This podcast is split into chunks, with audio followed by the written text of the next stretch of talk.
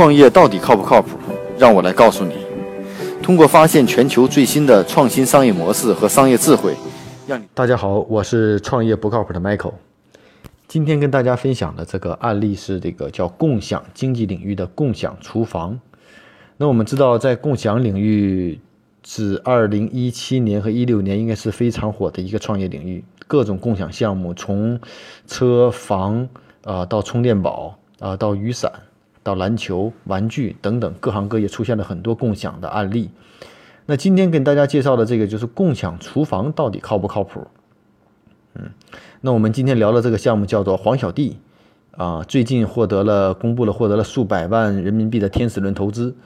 那这家公司主要去做什么的呢？它解决的问题就是面对这种品牌的外卖企业啊，帮助他们给他们提供全方位的服务。比如说线下的这种厨房啊，线上的运营啊，啊，提供这样的服务。那我们具体看一看，那这家公司目前运营情况是怎么样的啊？都提供什么样的服务？那据这个创始人的这个介绍是，呃，他为入驻的商户提供的服务包括什么呢？铺位和装修。比如说一个五百平米的店可以提供十五个商户拎包入住，一千平米可以容纳二十五到三十个商户。第二个呢，就是统一办证，办理工商营业执照、卫生营业证、消防证等证件。再有一个呢，就是共享后厨啊，可以共享各类烹饪设备。还有一个呢，就是对食材做统一采购啊，解决供应链的问题。嗯，那目前呢，这家位于上海的公司呢，入驻的品牌有六十多个啊。据他的这个数据来统计呢，已营业的这个门店平均每天总共产生的外卖单在八千到一万个。嗯，那这种模式呢，其实跟这个联合办公和联合快餐店有点类似啊。除了提供一些硬件服务以外呢，更多的是这家公司也提供了很多软性的服务。那比如说如何做线上的营运和推广啊，啊，如何这个为商户提供一些外卖的培训。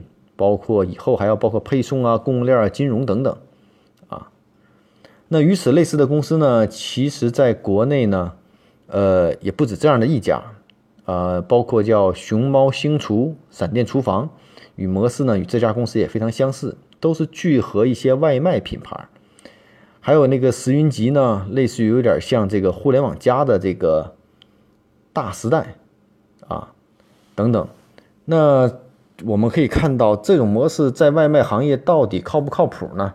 啊，我觉得可以从它的盈利方式来看。那据这家公司的盈利方式来看，一点呢是收取相应的这个租金，啊，另一块是收取相应的这个呃软性的服务和增值的增值的费用。那至少从这个用户的商户角度来说呢，确实解决了商户很多刚性的问题啊，刚性需求的问题，对商户来说是极大的方便。但是在这个运营过程中，到底能不能将这种规模化和标准化的服务能够落地？我觉得这一个可能是更多是对这种项目的一个更大的一个考量吧。嗯。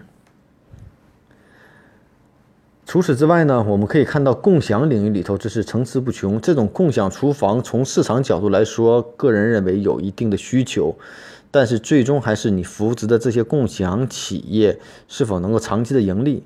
最简单的模式就是通过收取租金和差价，这是共享空间最简单的商业模式，也很容易标准化的。那另外一块就是。能不能从一些增值服务来收费？我觉得这个倒是有值得去探讨的。如果你服务的外卖企业都是盈利性的，都是经营的很好的，OK 没问题。如果他们的这种情况其实并不一定很好，那你的软性的服务可能价值就不一定那么大。我觉得类似的模式真的可以完全去参考一下这个呃共享空间的一些创业模式啊。所以呢，今天与大家分享这个案例呢，也是希望在共享领域里头。给大家一点儿这个触发啊，希望呢，在这个共享经济领域里头，我们来探索有没有更好的新颖的商业模式出现。每天五分钟的创业不靠谱的全球商业智慧分享，让你的创业靠谱起来。